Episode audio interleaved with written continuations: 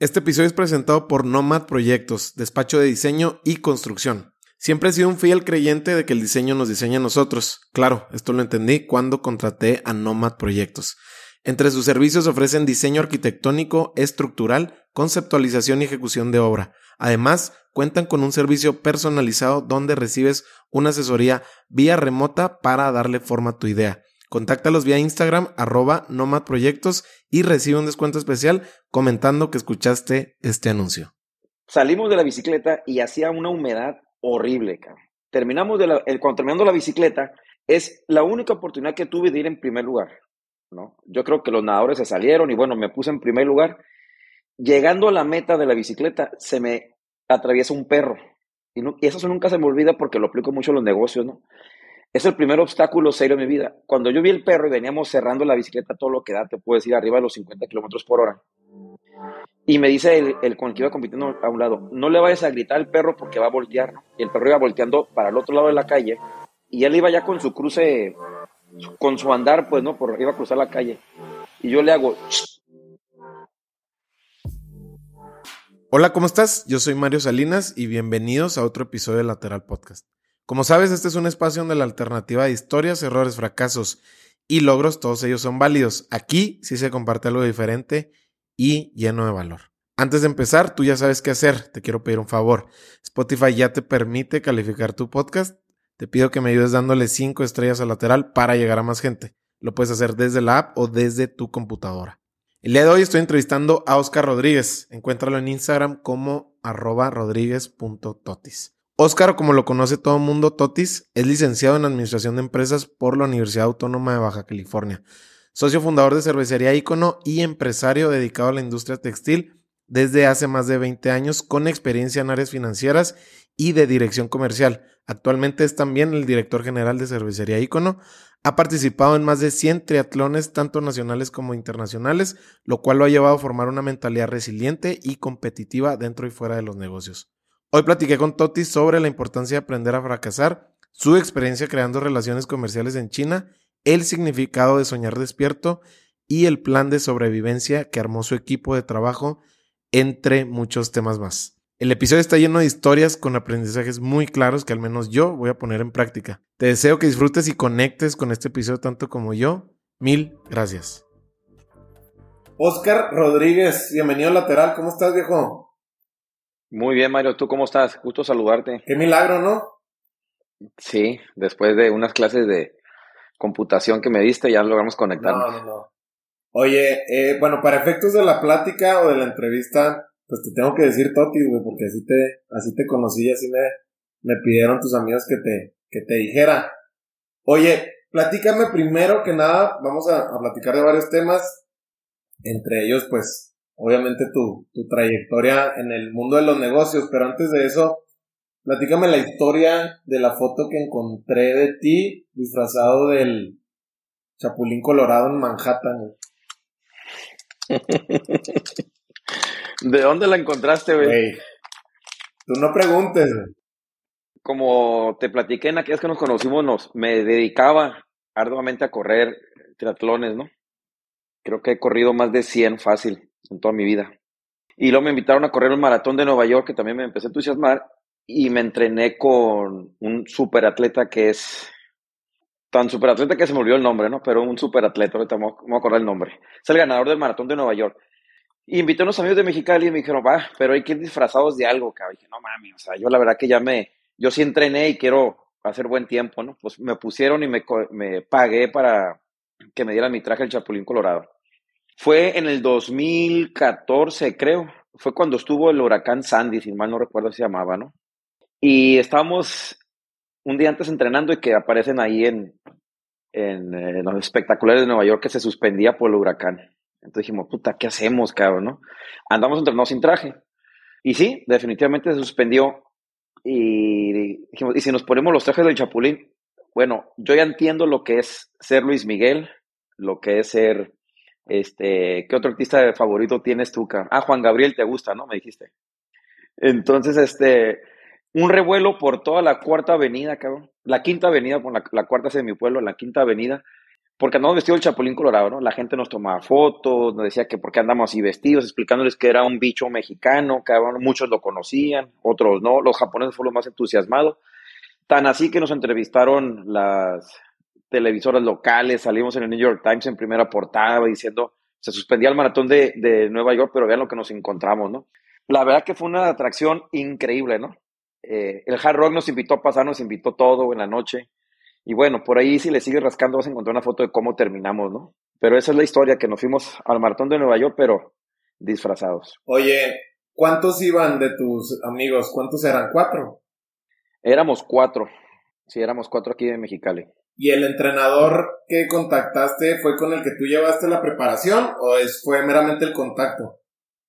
No, no fue la preparación, se fue el nombre. Es el, el, el único mexicano que ha ganado dos veces el maratón de Nueva York. Se me fue el nombre por completo efectos, efectos post pandemia, ¿no? Este, ay, y lo acabo de ver, cabrón.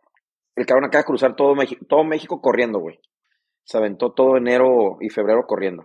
Ahorita me acuerdo el nombre. Pero eso fue la, la, aventura que tuvimos ahí en el maratón de Nueva York. Muy padre, güey. Oye, vamos a, al vámonos al detalle de, de, eso que me platicas sobre los maratones, porque normalmente eh, la gente que yo he conocido que hace maratones, triatlones, bici, natación, pues sí suele ser gente muy entusiasmada y apasionada, pero yo creo que tú brincas un poquito ese, esos dos peldaños, esos dos escalones, porque hablar de ya además de 100 triatlones, pues fácilmente le pudiste haber dedicado 10 o más años, ¿no? A, cumplirlos. Pero realmente ahorita ya a tu, a tu edad, a tu madurez, ¿qué es lo que, qué es lo que te da el, el, el triatlón que, que tanto lo buscabas en, en, esos eventos? Es decir, ¿qué te, qué te provocaba o qué, qué adrenalina te daba o por qué te, te obsesionaste tanto con los triatlones? Una, Mario, porque, bueno, empecé a los 15 años, tengo 50, calcúlale cuánto tiempo llevo haciendo eso, ¿no? 35 años. Y era un deporte, a los 15 años, hablamos de 1980 y tantos, era un deporte prácticamente nuevo, no existía. Se inventó aquí en San Diego y fue, el triatlón empezó con tres amigos que dijeron, oye, este, vamos a, nadar, y luego de nadar, ¿qué onda si le damos a la bicicleta? Y luego si bicicleta corremos, ¿no? Y así fue como nació triatlón aquí en San Diego, California, fue donde nació. Y después fue tomando mucha forma y ese es un deporte, pues ahorita que está muy, pero muy activo, ¿no? O sea, se corren, yo creo que al día, yo creo que el fin de semana entre sábado y domingo se han de correr en todo el mundo 15 de la marca Ironman, ¿no? Este, es algo completamente un negociazo, es algo muy de moda. Pero volviendo a aquellos tiempos, nosotros corríamos en los mochis, en Tequesquitengo, en Juriquilla. El más nice era en, en Cancún y en Acapulco. Ixtapa, me acuerdo, también corríamos, ¿no? Pero no había internet, no había nada, nos íbamos en camión, etcétera, ¿no? Y ahí me gustaba mucho el reto de decir, mi especialidad es la bicicleta. Entonces, yo no sabía nadar y me acuerdo que me metí a nadar como a los 16 años, cuando ya empezamos activamente y decía, puta, nunca he nadado, ¿cómo le hago para llegar a la orilla, no? Entonces se presentó el primer reto en mi vida, yo creo así, físico, ¿no? Y mental. Luego la bicicleta me sentía muy cómodo porque era lo mío. Y luego me bajaba a correr después de 40 kilómetros y venía el segundo reto en el mismo día, en el mismo tiempo, este, y a sufrirle. Entonces, ya era para mí como decir, cada vez que era un triatlón, para mí, decía, tengo que empezar, tengo que vencer esos dos retos que tengo, uno que es nadar y el otro que es correr. Y fue como me empecé a aprender.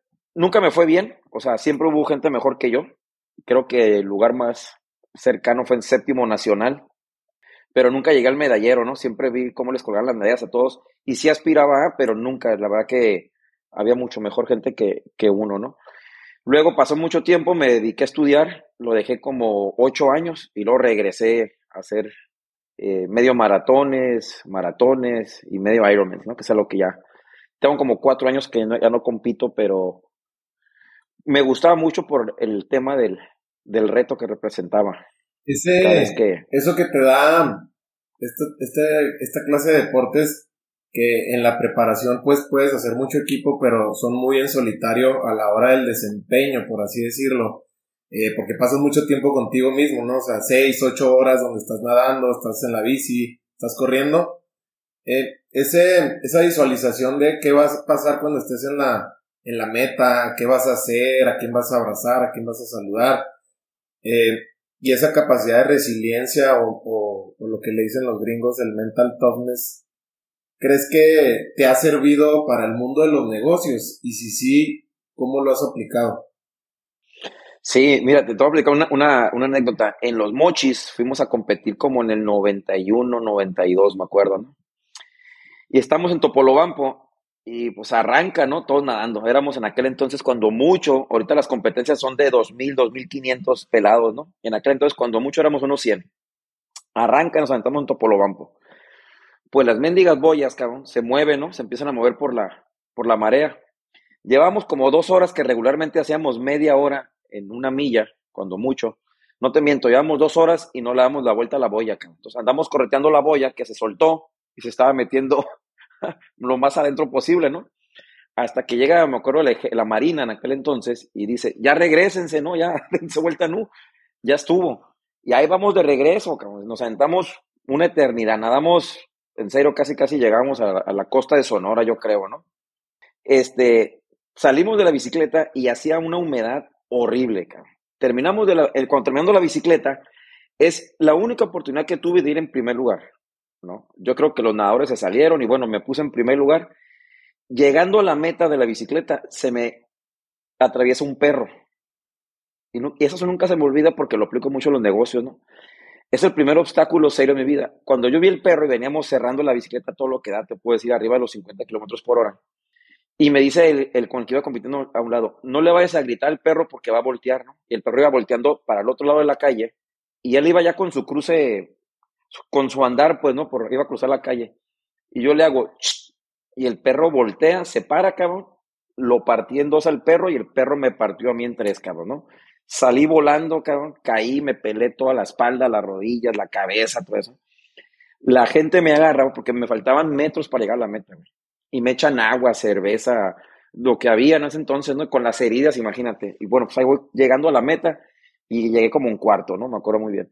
Eso lo aplico mucho en los negocios. Siempre me acuerdo cuando estoy batallando, digo, ¿sabes qué? Pues todo es un esfuerzo, ¿no? En la natación en aquel entonces me pude haber salido porque te decían, te invitaban a subirte a la lancha, decían, no, yo sí lo voy a terminar, pues vengo de Mexicali. Nos íbamos en camión, me acuerdo. Con unas, las bicicletas le llevamos en cajas de madera. Luego salimos en la bicicleta con la humedad y todavía el perro se me atraviesa, güey, me deja mal herido y todavía me toca correr 10 kilómetros. Entonces, como que dices, nunca me voy a dar por vencido, ¿no? Para todo hay un límite, definitivamente, pero nunca me voy por vencido. Entonces, obviamente lo aplico mucho esa experiencia y otros que te puedo seguir platicando, este, que me pasaron a lo largo de 100 competencias, pero siempre las tomo en cuenta para los momentos difíciles de tomar decisiones o los momentos difíciles de, de que te arrodillas, pues tienes que seguir caminando, pues bueno, es un buen ejemplo físico que yo me gustaba hacerlo, como tú dices, mucho andar en solitario. Y pues ahorita los negocios a veces en las malas, muy poca gente te acompaña, ¿no? Muy poca gente. Oye, Totis, eh, dices que te faltaban metros para la meta de, de la etapa de ciclismo y 10 kilómetros para la etapa de, de correr. ¿Cómo te, ¿Cómo te sentiste en ese momento? Digo, entiendo que, que estabas mucho más joven de lo que ahorita estás, porque estás, estás muy joven, pero ¿Cómo te sentiste en ese momento cuando llegaste en cuarto lugar, habiendo saboreado el primer lugar así tan cercano? En ese momento. Bien contento, bien contento la verdad, acá. Me sentí bien contento porque eh, yo creo que de los 100 que empezamos, terminamos unos 30, ¿no? Entonces, este, insisto, ya era un reto personal. Ya decía, eh, yo decía, ¿cómo voy a llegar yo a Mexicali sin haber terminado, ¿no? Para mí siempre lo más importante era ganar porque si no, ¿para qué compites? ¿No? Lo puedes hacer desde tu casa. Pero en esta ocasión sí sentía como una satisfacción el haber terminado, ¿no? Lo importante fue la gente, pues, que te dice, me acuerdo que pegué, pegué, di vueltas como trompo, volé así literalmente, ¿no? O sea, volé, no sé cuántos metros, pero volé bastante, caí. En aquel entonces se corría con el puro traje de baño, cabrón.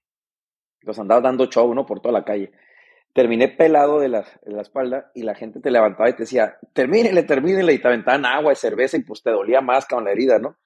Entonces, pues el factor de la gente que al final de cuentas dices, es importante que alguien que conoces o no conoces te aliente a terminar a lo que te propusiste, ¿no? Y, y andaba muy emocionado, la verdad que andaba muy emocionado, me, se me furaba mucho este, las películas así de, de héroes, ¿no? Que decías, pues tengo que, ya estoy aquí, cabrón. Pero hubieras visto, o sea, el clima, la humedad, y todo es pellejado, ¿no?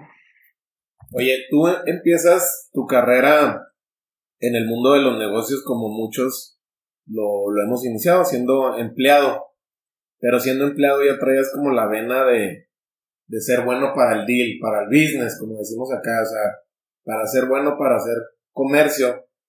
Cuéntame esa etapa más o menos, ¿qué, está, qué tenías visualizado de cómo iba a ser tu vida en ese entonces cuando estabas, eh, pues sí, en, meramente en el área de comercialización o de ventas de, de una empresa allá en la región de, de Mexicali?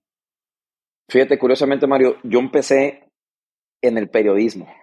O sea, mi primer trabajo fue como reportero. Tú me, me metí a un curso de periodismo, me metí a trabajar a un grupo muy fuerte de Sonora, que es el Imparcial. Me fui a Hermosillo a tomar unos cursos y luego me contrataron aquí en La Crónica, un periódico local. Pero, obviamente, pues para la polaca era muy malo, para los deportes era bueno, pero pues había mucho, había buenos reporteros. Y me dice el director, oye, ábrete la sección de negocios, ¿no? Eh, medio le sabes a eso y aparte pues tomaste el curso. Y ahí fue como empecé eh, a, trabajar de reportero. Duré, en lo que abrimos, me acuerdo que eran muy castigados los horarios, trabajamos hasta en la madrugada y luego se te borraban las notas, te faltaba una fuente, tenías que ir a corretearla y todo era de negocios. Entonces mis, mis fuentes se dormían temprano, por decirlo así, ¿no? Este, y eran prácticamente de entrevistar empresarios, políticos de política económica, etcétera. Me salí y luego me fui a trabajar a un restaurante, ¿no? A pelar pollos. Y ahí fue donde le agarré mucho sabor al caldo de los negocios, porque trabajé con un japonés. Entonces el japonés no entendía la cultura mexicana de los permisos, las llegadas tardes. Yo era un mocoso de 21 años, 20 años, ¿no? Este, con inquietudes en el deporte porque quería trabajar, quería entrenar y quería ganar dinero aparte, ¿no? Entonces, ¿cómo le dices a un japonés? Voy a llegar tarde. ¿no? Este, ya me cansé, yo, pues yo estando morro, la verdad que no, no tenía mucha obligación y mucho compromiso. Entonces, me acuerdo que ese español me aventaba los cuchillos, cabrón. Cuando se enojaba, como no podía expresarse bien, me aventaba los cuchillos. Entonces decía, vas a matar, cabrón. me decía, pues termine de pelar esos pollos y porque luego siguen estos y cuando venga te quiero que el pepino lo rayes y quiero, puta, cabrón. Terminamos deshecho, ¿no? Ahí fue donde esa combinación, vaya, ¿no? De teclear en el periódico hasta altas horas de la noche y se me borraba muy seguidamente las notas y volverlas a teclear, combinado con la tarea que era en la tabla, y luego me mandó de picador, etc. Y ahí fue donde realmente ya le entré a los negocios y vi que era atractivo comprar 10 pollos, ¿no? Que te costaban 10 pesos, por decirlo así, y venderlos a 20 o a 30, ¿no? Decía, ah, la diferencia es esta atractiva, ¿no? Ahí fue donde me empecé a enganchar con los negocios. Después de eso, entonces, ubícame en la línea del tiempo, porque por lo que sé, estuviste también en otro giro, digo, al final del día todos, todos tienen algunos puntos en común, pero de otro giro, que eran los eh, electrodomésticos, colchones, por ahí ubícame para, para irle, irle dando el seguimiento. Sí, mi familia se dedicaba por mucho tiempo en los colchones, a hacer colchones, y estaban muy ligados a las mulerías. Luego de mi intención de ser cocinero, y trabajar como restaurantero, me voy al negocio familiar, que son los colchones. Entonces somos cuatro hermanos, ¿no? Dos trabajaban en los colchones y yo no, yo anduve por mi cuenta. Y luego ya me regreso, ya como que me di muchos topes, ¿no? Con la pared. Decía yo, bueno, pues quiero algo más difícil, algo que si llego tarde, pues no me diga nada, algo que pues, mi, mi raya esté segura, este, tenga carro de la empresa, este, las vacaciones las tengan que pedir pues en la casa también y me las autoriza. Y me fui a trabajar con la familia, mi papá y mi, y mi hermano se dedicaban a los colchones y estuvo muy ligado con las mulerías. Los colchones nosotros los íbamos y los ofrecíamos a las mueblerías, a los depósitos y ahí conocí a mucha gente del ramo mueblero, ¿no? De ahí me jaló un, un cliente, me invitó a trabajar de gerente de su mueblería y logramos abrir bastantes mueblerías, él y yo, ¿no? Entonces, eh, pues más adentrado a los negocios. yo creo que la clave, Mario, fue que tuve jefes, ¿no? Que no inicié en casa, sino que inicié fuera de casa, regresé a casa, me vuelvo a salir de casa a los negocios, me voy con otro jefe, y eso pues me ayudó muchísimo. Me formó, creo yo que para bien, porque desde que inicié estoy recibiendo órdenes, ¿no? Entonces, a la hora que me puse de, de dueño de los negocios, pues ya sabía yo muchas cosas que, que mis empleados no pensaron que iba a saber yo porque empecé muy joven. Eh, en la línea del tiempo, yo creo que en los, si hablamos del periódico, empecé a los 19 años más o menos y luego me fui, sí, 20, 21, 22 a los restaurantes y luego me fui a los, a los colchones y luego a la molería y luego regresé a los colchones, pero de manera independiente, ¿no? Me le revelé a la familia y abrí mi propia colchonera. ¿Cómo, y de ahí ¿cómo fue esa transición de cuando tú ya inicias tu camino? ¿Qué tanto riesgo estabas viendo latente o simplemente fue el impulso de decir, bueno, ya me toca a mí eh, tomar la batuta de lo que yo quiero hacer? Fue como que te platiqué en el triatlón, ¿no? Aventarse al agua. O sea, no sabes si, si está tibia, si está fría, si está salada. Bueno, eh, te avientas y dices, bueno, pues si ya nadé una hora y media este, y nadie me dijo para dónde ni de dónde las vueltas, pues se me hacía muy fácil a mí tomar retos y dije, ¿por qué no tengo una yo propia, no? Y empecé a abrir un depósito de, de colchones, bueno, los fabricamos y todo. Eh, y pues así me aventé, o sea, ahora sí que como agua va, ¿no? Ya tenía ese instinto de aventarme. Entonces se me hacía fácil aventarme a los negocios y ya estando adentro, se te vienen las, lo complejo que son las cosas. Pero insisto, la analogía que siempre hago es que en el esfuerzo que hacía en el deporte, en los negocios se me hacía mínimo, ¿no? Entonces, este, pues ahí me aventé. Ahí me aventé y duré como nueve años en el negocio de los, de los colchones de manera independiente, hasta que me alcanzó la crisis del 2006, creo. Ok, te alcanza esa crisis y por ahí también me entero que tienes una capacidad para adaptarte eh, muy ágil y, de manera como inmediata, por así decirlo, si es que se puede decir así. Eh, ¿qué, es lo que, ¿Qué es lo que haces o qué decisiones tomas cuando se viene esa clase de crisis? Una, llorar, ¿no? Pero no mucho, poquito porque dices, se te cierran las puertas, entonces estás solo, estás de manera independiente. me acuerdo muy bien que yo estaba ya estaba casado, tenía, me casé en el 99. Yo me acuerdo muy bien que estaba en el carro y, y prendí el, radio y decía que Calderón estaba ofreciendo unos programas de apoyo a la microempresa por la crisis del 2006. Ahí me tocó la del 94, pero me tocó con mi papá. Trabajaba con mi papá de, pues, ya sabes, en la oficina barriendo y todas cosas, ¿no? Estaba muy joven. Y me acuerdo bien que mi papá le pegó muy duro y perdió todo mi papá el almacén que tenía lo perdió, las oficinas. Puta, fue un dolor increíble, ¿no? Pues ver cómo cerrar, ¿no? Entonces yo dije, no, a mí no me va a pasar eso. Y en el 2006, que oigo ese anuncio de Calderón, dije, ah, pues me voy a inscribir en ese programa, ¿no? Y ahí voy, y me inscribo, llamo a una finza, un 800 una finza, me inscribo y damos un apoyo. Y sí, te dan un crédito suave, ¿no? Dentro de lo que cabe. Y pues bueno, qué bueno que me colgué de ahí, me ayudó. Ahora sí que es un golpe al gobierno, ¿no? y entré a un plan piloto de padrones de importadores también, de textiles que están ofreciendo. Este, me inscribo, me lo dan y empiezo como que a levantarme, ¿no? Simplemente digo, bueno, yo vendía colchones y ahora ¿por qué no vendo cobijas? ¿Por qué no vendo sábanas? ¿Por qué no vendo ropa? Y ahí es cuando me brinco del negocio de los colchones a lo que actualmente tengo, que es el negocio de la ropa. ¿Qué tan diferente era esa transición o era muy similar o si tenía sus características, por así decirlo? Era, era, muy, era muy particular, era muy particular porque eh, es que las cosas se van dando, ¿no? En, en, los, en, los, negocios, lo que he aprendido yo es que si tú la piensas, es, yo respeto mucho a los que la piensan, pero también les digo gavilanes, ¿no? Porque se la pasan planeando. Tengo amigos que dicen, no, mira, voy a hacer un negocio, mira, voy a planear esto, voy a planear aquello, voy a planear aquello. Ah, está bien, güey. Lo veo al año y me sigue, oye, fíjate que estoy planeando cómo eh, ejecutar el plano. Ah, muy bien. Y lo veo a los tres años, no, es que estoy planeando cómo asentarme en la ciudad. Ah, lo veo a los cinco años y digo, oye, cabrón, pues ya lleva cinco años, ya ponte a trabajar, ¿no? Mucho estudio, como dicen, y pues falta el emprendimiento. Entonces acá se da accidentalmente porque cómo te adaptas, pues te va saliendo camino con los codazos, ¿no? Y estaba yo ofreciendo, me acuerdo en aquel entonces, eh, otros artículos, creo que eran, eran colchones, me acuerdo que estaba ofreciendo a un cliente y me dice, oye, ¿no tienes este chalecos? Sí, sí tengo. Y así nació, ¿no? O sea, me brinco los chalecos y la transición que tú me preguntas, que mencionas, a veces ni me doy cuenta.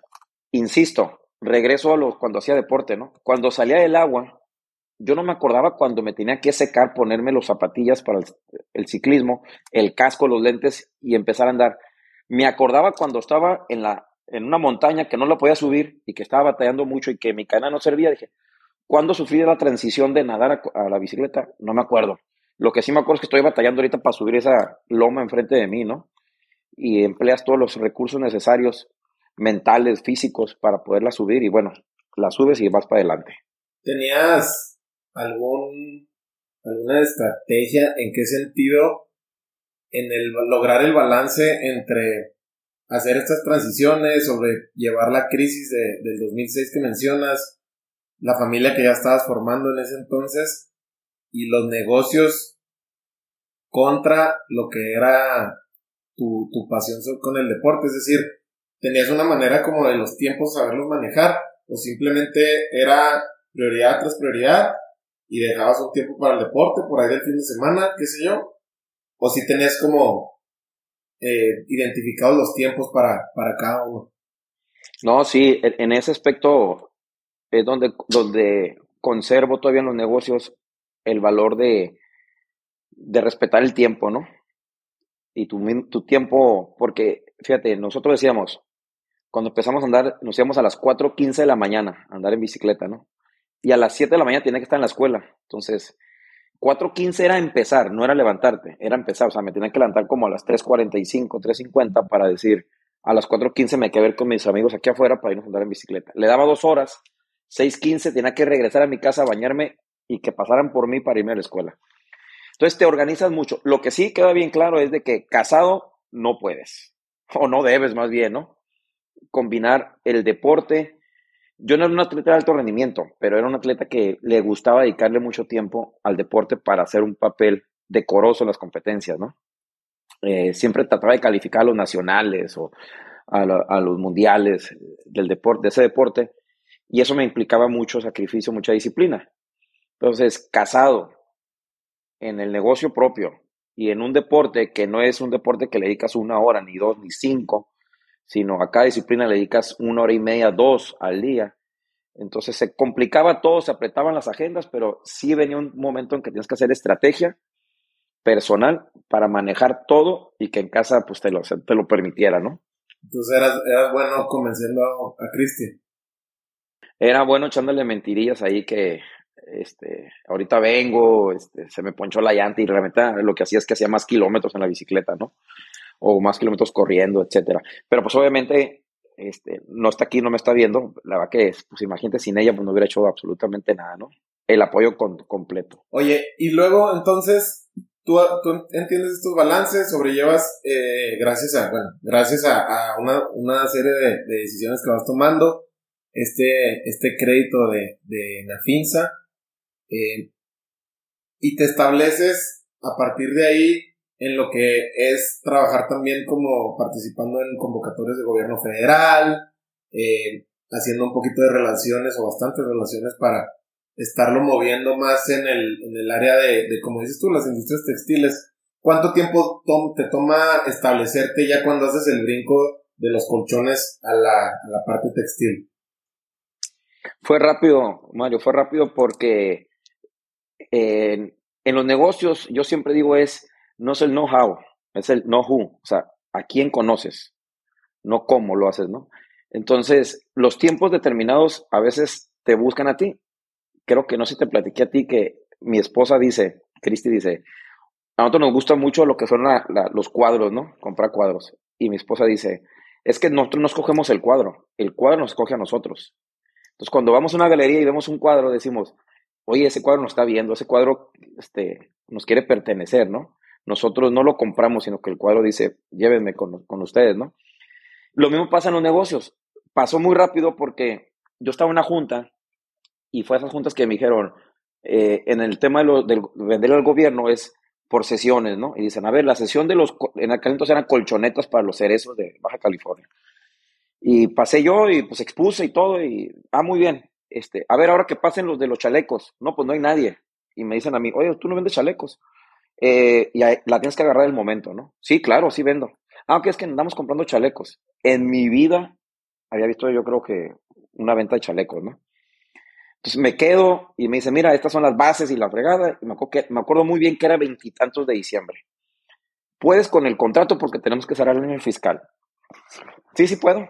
Denme el contrato. Seguro, sí, cómo no, soy especialista en chalecos, ¿no?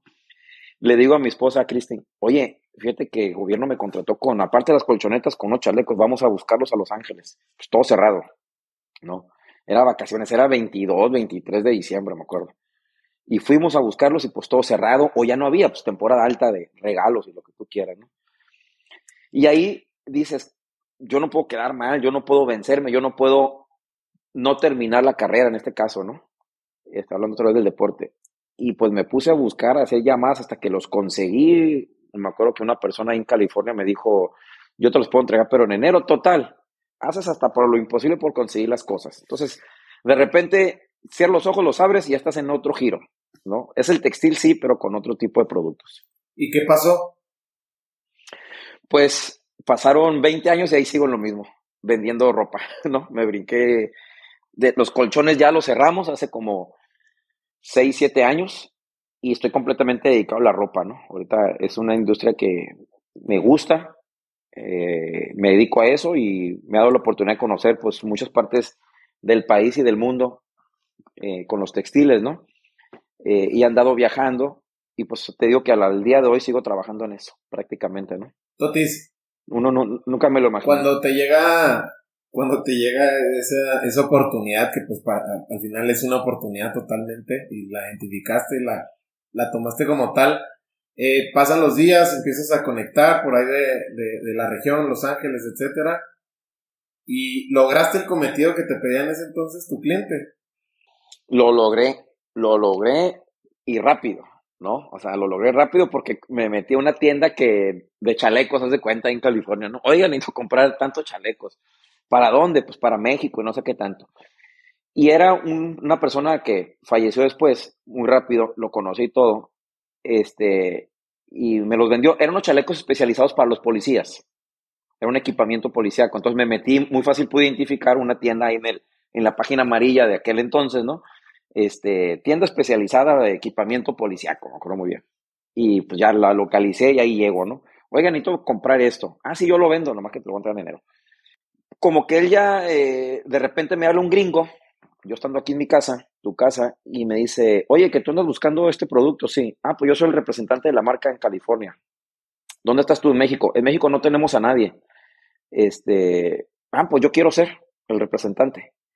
Y es una super historia muy padre porque es una marca de que ahorita está, sub, es más, el presidente de Ucrania, ¿cómo se llama? Zelensky, ¿no? Usa, tú lo ves las pláticas, las conferencias que da y usa esa ropa. Es súper famosa. Conocí al dueño.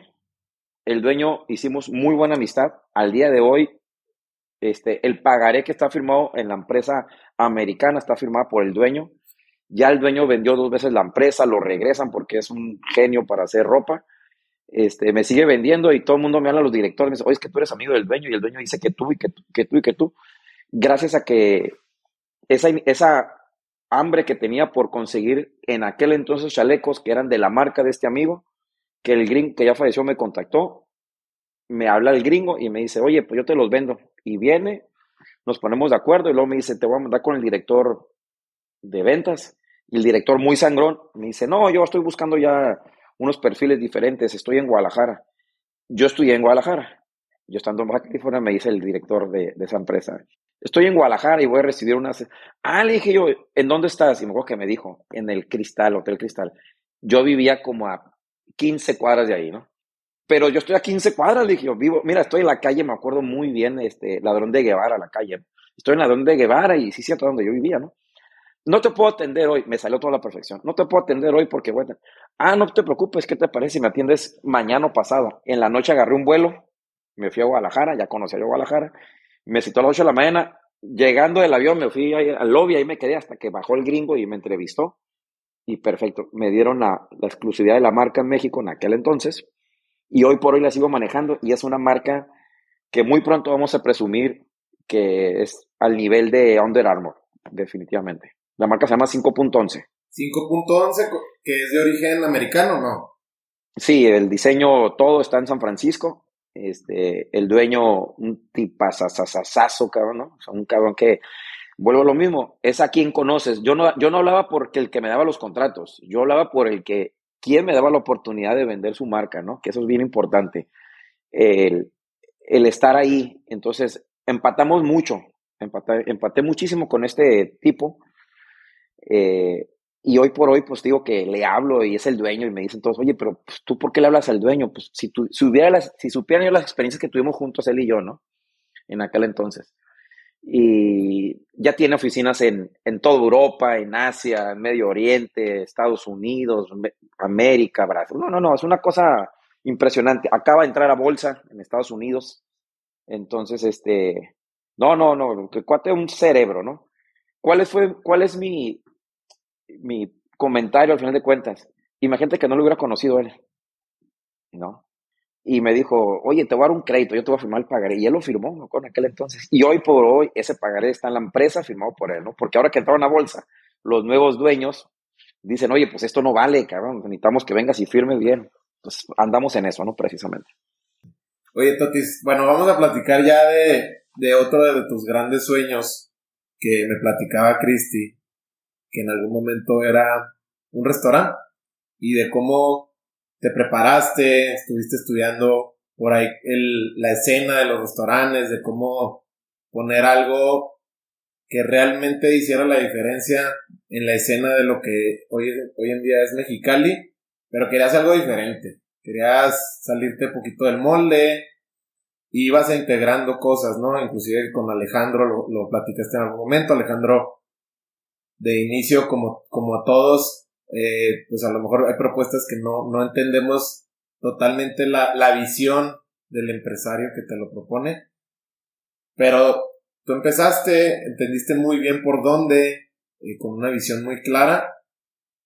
¿Crees que ahorita que vamos a hablar ya, obviamente, de, lo, de a qué me refiero, y antes de saltar a, a ícono como tal, me gustaría pararme en el tema de los sueños, que es algo muy trillado pero pudiéramos platicarlo de la, de la otra cara de la moneda y cómo en tu caso y conociendo también gente alrededor de ti también, eh, se vuelven realidad los sueños, ¿no? ¿Crees que debemos tener alguna habilidad o algo en la cabeza como para cumplir los sueños que, que nos proponemos, por así decirlo, o lo que soñamos? Sí, no, definitivamente. Este, imagínate Fíjate que no soñáramos, ¿no? Qué aburrido sería la vida, ¿no? Porque hemos soñado que volamos, hemos soñado que patinamos, cosas que no hacemos, ¿no? Definitivamente. Y si no, y te levantas en la mañana y dices, ay, soñé esto, ¿no? Claro, pues nunca te vas a poner a volar, pero sí se hace la vida, hasta dormido se hace interesante la vida, ¿no? Entonces, eso, eso es súper importante. Eh, sí suena muy trillado, pero, pero también es, ah, vuelvo al punto, ¿a quién conoces, no? O sea, mucha gente dice, tienes que ser muy habilidoso para lo que haces. Sí, pero otra de las habilidades es que enseguida de ti puede estar sentado una persona que te puede abrir las puertas y tú no sabes. Fíjate, Mario, lo que me pasó, nomás para cerrar el tema de, de los textiles. Yo me aventé como tobogán, me aventé una vez a China, ¿no? Porque yo, yo sabía que había una feria de textiles en China, que son los maestros de los textiles. Me subo al avión en Los Ángeles y me voy a China. Bueno, para empezar me subí en el peor avión que me había subido, ¿no? Pero bueno, llegué. De regreso, me, fue muy mal en China, muy mal. Regreso y dije, es que tengo que volver a ir por otra oportunidad porque en la primera me fue horrible, o sea, me, me enfermé, me pasó todo, me perdí, no hice ningún negocio, etcétera, etcétera. La segunda vez que fui, pues ya más precavido, en el avión de ida, no, en el primer avión que, que cuando regresé, la primera viaje que te dije, de regreso, yo me había caído, me, tuve un accidente en China, por eso es que me fue muy mal, y traía la rodilla toda lastimada, ¿no? Cuando me subo al avión de regreso a, Los Ángeles, le digo a la zapata, oye, ¿me puedo sentar en, el, en la orilla? Lo que pasa que, mira, ay, ya me vio ahí la cortada. No, no, no, espérame, vente. Y me sentó hasta mero enfrente, ¿no? En una esquina, mero enfrente, el primer asiento. Y les digo, no, es que viene lastimado. En eso llega un señor de Boston, me acuerdo muy bien, como de dos metros, y con el mismo padecimiento. Algo tenía el señor que le dolía, ¿no? Y yo le dije, mira, yo estoy más chico que tú de estatura, yo me siento acá y tú siéntate acá. El señor lo tomó muy a bien y ahí vuelvo lo mismo. No sabes quién se sienta a tu lado. Este señor que se sentó a mi lado era el que le manejaba el caramelo a Walmart en la costa este. Con una experiencia el señor de un señor ya muy mayor. de años, años vendiéndole caramelo a Walmart. Entonces me pongo a platicar con él 12 horas de regreso, yo que platicamos unas 6, fácil. Y él me dijo, oye, te voy a dar un consejo, tú que estás joven y que vas empezando. Cuando vayas a venir a China otra vez, búscate a un chino proveedor, hazlo a tu amigo, invítalo a tu casa y cásate con él. Y se me quedó grabado. Segundo viaje de China, Los Ángeles, China. Me paro al baño y está una muchacha, hablo como en el 2008 más o menos, ¿no? O 2007, la verdad que no traigo bien los años, pero más o menos fue por ahí. Y estaba una chinita ahí tecleando y le ponía de cuenta en inglés, ¿no? How are you? Y le respondía la maquinita, esa era, no era un, era un iPad, pero de aquel entonces, ¿no? De hace 20 años. Y le respondía en chino, o viceversa, ¿no? Entonces yo llego, vuelto y le pregunto, ¿dónde lo compraste? Y me responde un chinito, no habla inglés, deja, yo, yo sí hablo inglés, yo le puedo preguntar. Y le pregunto ya. Voy al baño y, y se para el chinito y me dice, ¿de dónde eres? De México. Ah, ¿y qué andas haciendo para acá, para China? Pues déjate que vengo a la proveeduría de textiles y no sé qué tanto. Se acabó la plática, va a mi asiento y me da una tarjeta, ¿no? El chino. Era un reto para mí regresar a China, ¿no? Iba a una expo. Voy a la expo, ya con un poquito más de experiencia, y es una zona nada turística, o sea, el idioma es una barrera muy difícil, pero sumamente difícil, porque ellos no hablan el inglés, este, pero para nada, ¿no? Si dicen que hablan inglés, no se les entiende. Entonces estaba batallando muchísimo. Decepcionado la tercera noche yo de que ya no podía, pues dije, pues ahora qué hago, o sea, me, me dicen precios o me dicen volúmenes o me dicen domicilios y veo que está demasiado lejos, no sé cómo tomar un tren porque no estaba en Shanghai, ni en Hong Kong, ni en Beijing, estaba en, en Naucalpan, para que, para que me entiendas, ¿no? Estaba en Naucalpan, pero en China, o sea, tenías que tomar peceros o no sé qué. Le marco al chino, al que me dejó la tarjeta, al que me tradujo, ¿no? Y me contesta. Y me dice, ¿qué pasó? Oye, pues soy yo el que conociste en avión. ¿Dónde estás? Le paso el domicilio y al día siguiente llega a desayunar conmigo. Hoy es una de las personas que más estimo, es un amigo íntimo, gracias al consejo del primer americano que me dijo regreso, el del caramelo que le vendía a Walmart conócelo, hazte de su familia, invítalo a tu casa. Lo hice y ahorita nos vamos a ver, creo que la próxima semana, porque él cada 15 días viaja a China, ¿no? Ya me presentó su familia, ya vino, ya vino a mi casa, etcétera. Bueno, hice con él una empatía increíble, me llevó, él me decía en la expo, Oscar, no compres eso, está muy caro. Oye, Frank, le puse Frank porque tiene un nombre muy difícil, se llama Frank para mí. Y si yo decía, oye, este resorte para los colchones o esta prenda a mí me costaba en Estados Unidos 10 dólares, aquí me cuesta un dólar, pues es el negocio de mi vida. Me dice, no, te lo puedo conseguir más barato. Y sí, el Frank lo que hizo es que me lo consiguió más barato, ¿no? Volvemos a lo mismo, los sueños. Entonces, muchas veces tienes que soñar despierto y decir, ah, ¿quién está encima de mí que te pueda abrir una puertota en el tamaño del mundo, ¿no? En este caso fue el Frank, en el otro caso fue el dueño de la marca 5.11 que los conocí así prácticamente caminando en el pasillo. Y, ahí está la gente, ¿no? otra cosa que, otra persona que tú conoces muy bien, al Alex, pues el Alex es mi amigo, mi hermano de, la infancia, y hemos hecho negocios y hemos estado juntos. En los colchones, me olvidó decirte que Alex también estaba conmigo en los colchones, ¿no? Entonces, no fue muy mal, con la crisis no fue muy mal, pero el buen Alex pues nunca desistió y no, pues tú sabes que nosotros el de los negocios, yo soy este, comunicó cae de grandes ligas, este, ahí, ahí tú te las arreglas, ¿no? Este, con las inversiones que habíamos hecho y todo eso. Entonces siempre hay alguien muy cerca de ti, no sabemos si está a metros, a centímetros o a un kilómetro, pero el sueño es ir a buscar a esas personas o provocar la situación para que se den las cosas, ¿no? Si eres una persona retraída, eres una persona muy seria, muy callada, pues te va a costar muchísimo relacionarte. Y el relacionarte si no tienes relaciones en los negocios, realmente no vas a lograr hacer nada. Prácticamente nada vas a hacer. Es más importante el a quién conoces que el cómo hacerlo, definitivamente. Y ya con esto me, me das pie para, para ahora sí ya brincar a lo que hoy en día es tu bebé más reciente, hablando en términos de negocio, que cervecería ícono. A ver, para poner el contexto a la gente, ya, ya, ya entendimos muy bien como tus bases y de dónde, de dónde traes como este porcentaje de bateo, o de dónde, de dónde lo estás como que promediando para arriba, pero tú no tenías experiencia en lo que es un restaurante o la administración, pero tenías la experiencia en otros, en otros rubros. Cuando tú decides que lo que querías era que fuera algo representativo de la ciudad, con una historia de por medio. ¿Qué es lo que empiezas a integrar para que se logren, o, justo como dices, para propiciar que se logren eh, las, las situaciones o conocer a la gente que tenías que conocer para que pasara? Es decir, ¿qué es de inicio lo que empiezas a buscar? Más allá, digo, desde la locación, entiendo que por ahí te tacharon un poquito de loco, pero, pero bueno, pues qué tan, qué tan loco estarás que ahorita es una realidad, ¿no? Entonces. Sí, mira, pues obviamente he sido muy afortunado porque mis, mis hijos me lo dicen, ¿no? Papá, es que tú platicas hasta con el perro. Papá, es que ¿por qué si vamos a, a otra ciudad, a otro país, terminas platicando con el que va manejando, terminas con eso? Porque así soy, es mi naturaleza, ¿no? Entonces, esas, esas este, intenciones en Mexicali, que es una ciudad que yo digo que es una muy bonita ciudad por la gente, pero es una ciudad de ocio, no hay nada que hacer, ¿no? Entonces, pues, ¿qué hacemos en Mexicali con el calor? Nos vamos a tomar cerveza, ¿no?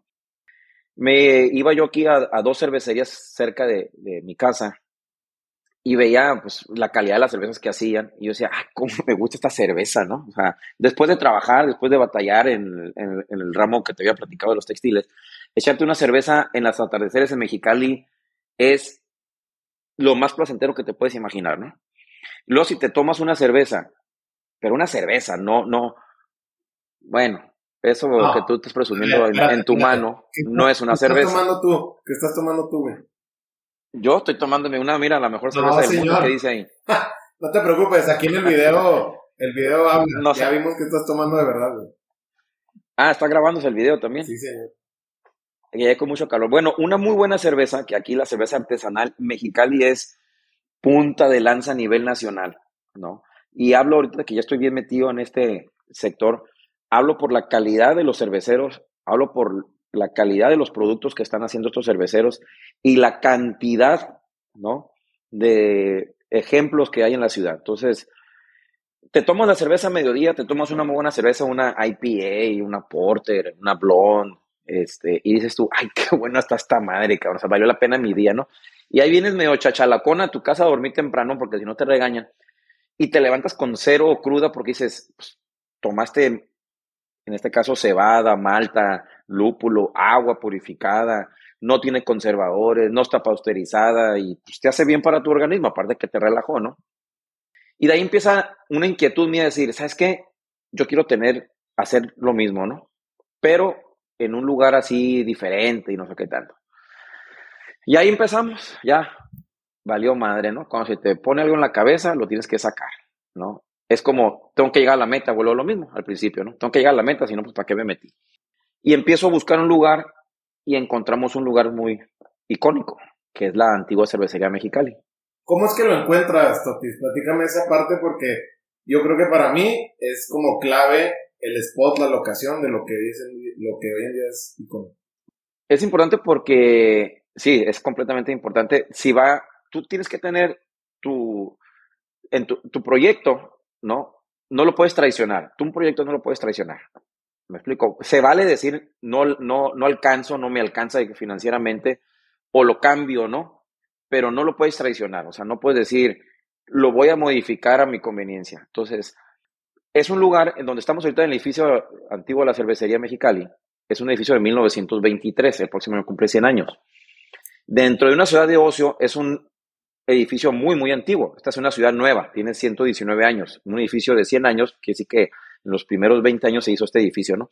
Aparte, la cerveza Mexicali fue reconocida a nivel mundial. O sea, aquí venían Rodolfo Valentino, Charles Chaplin, Pedro Infante, este, el, este, Al Capone, porque venían por el, el, tema de la veda del alcohol en Estados Unidos en los años 30, venían a Mexicali a consumir alcohol, aquí donde se, se hacían su fiesta, ¿no?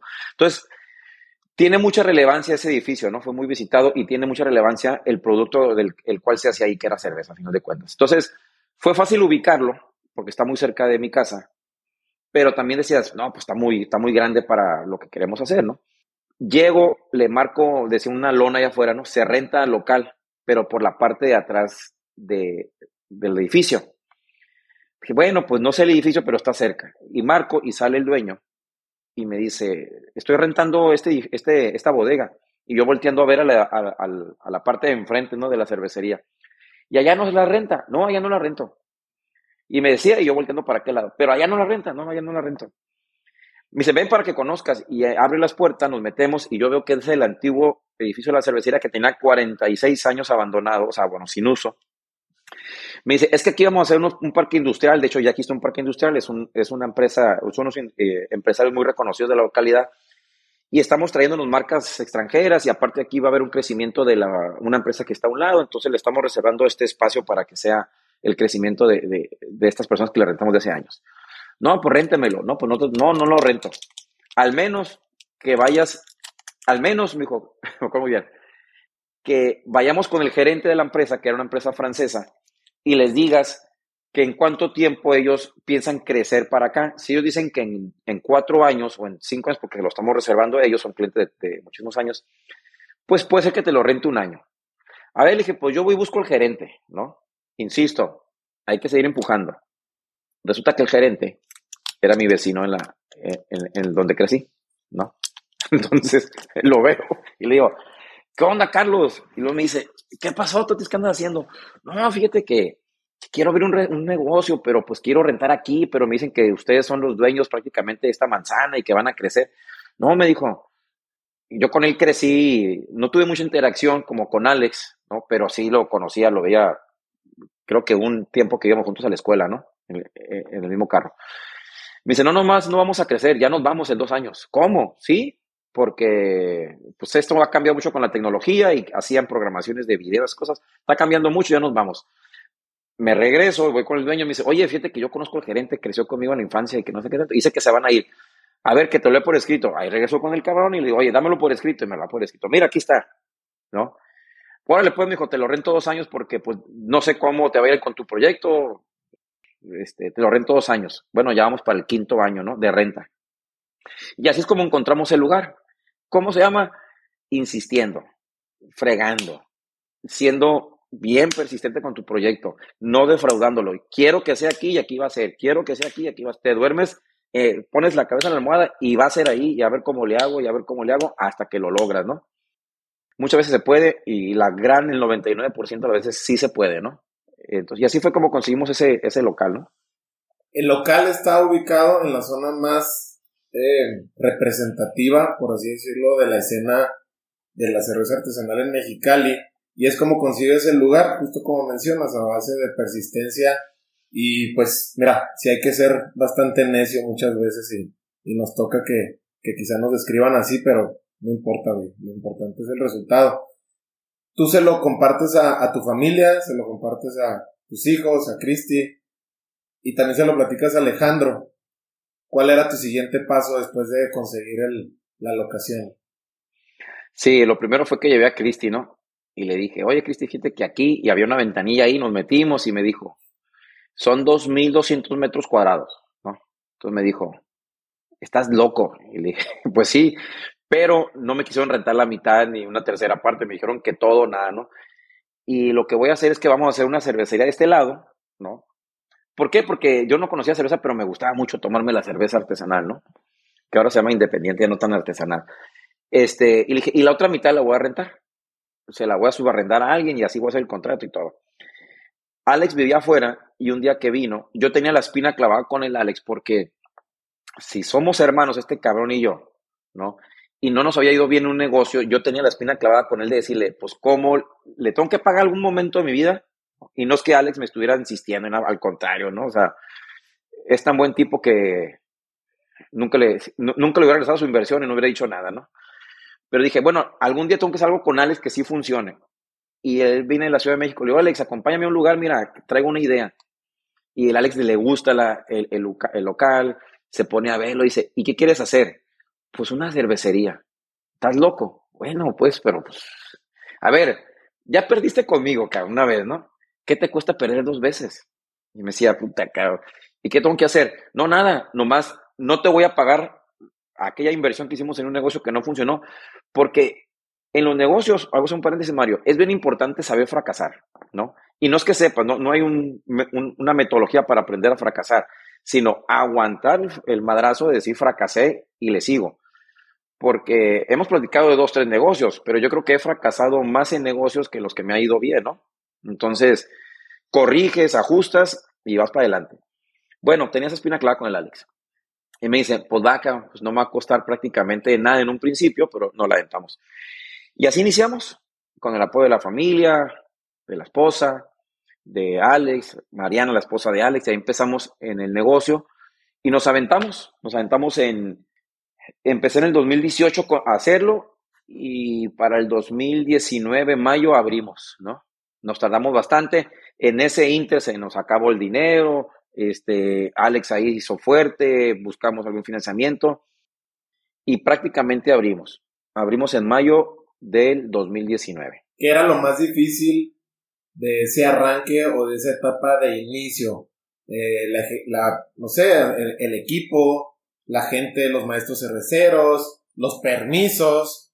¿Qué, fue, ¿Qué era lo más difícil para arrancar? Todo, Mario, todo, todo, todo fue complicadísimo, absolutamente todo. Todo era si por todo tú lo acabas de mencionar, todos los que tú dijiste estaban cuesta arriba, ¿no? O sea, un permiso imposible, el equipo, pues la eh, eh, encontrarlo era relativamente fácil, pero cómo operan, cómo se instalan, era sumamente difícil.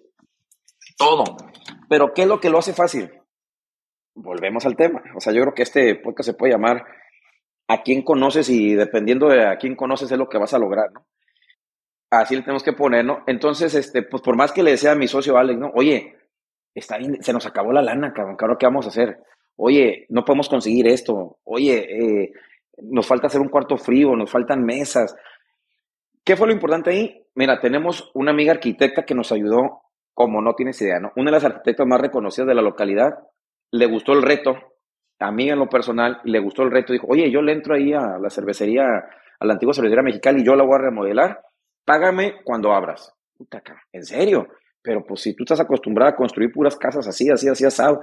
No, eres mi amigo y aparte me gusta el reto. Fíjate, tipo de gente. Dos, conozco otra persona, por lo mismo, por lo que tú quieras, que ya lo platicamos mucho, pero la, la conozco, ¿no? Y me dice, oye, está bueno tu proyecto. Él es el que hizo todas las estructuras y andamiajes, etcétera. Te los voy a hacer y págame cuando quieras. No se conocían. Tercero, llega un camión del aire acondicionado porque dijimos, ¿y cómo vamos a refrigerar esto? Exactamente igual.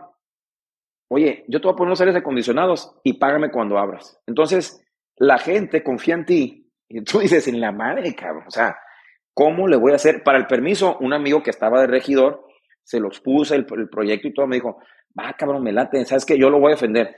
Lo defendió como si fuera él. O sea, el permiso de cerveza artesanal lo tenemos gracias a él en gran parte, ¿no? Este, metió en la política, pero igual, gente que te dice, yo pongo uno, yo pongo otro, yo pongo, y sumas 10, sumas 20, ¿no? Al momento de, de, cortar el listón, dices, los ves formados y dices, gracias a toda esta bola de cabrones que están aquí enfrente, yo estoy cumpliendo un sueño. Entonces, ahora sí les tengo que pagar, ¿no? Porque pues, no, no les habíamos pagado, por cierto, ¿no? Entonces, es la suma de muchas voluntades, de muchos amigos, de muchos profesionistas en este caso, que lo hicieron más fácil. Todo era muy difícil, muy difícil, y lo hicieron ellos muy fácil. Ahorita los ves y me dicen, oye, pues es que felicidades y que el éxito que ha sido ícono y que representa algo muy importante para la ciudad y lo que tú quieras, nos ha ido muy bien en todos los aspectos. Y le digo, no, pues gracias a ti.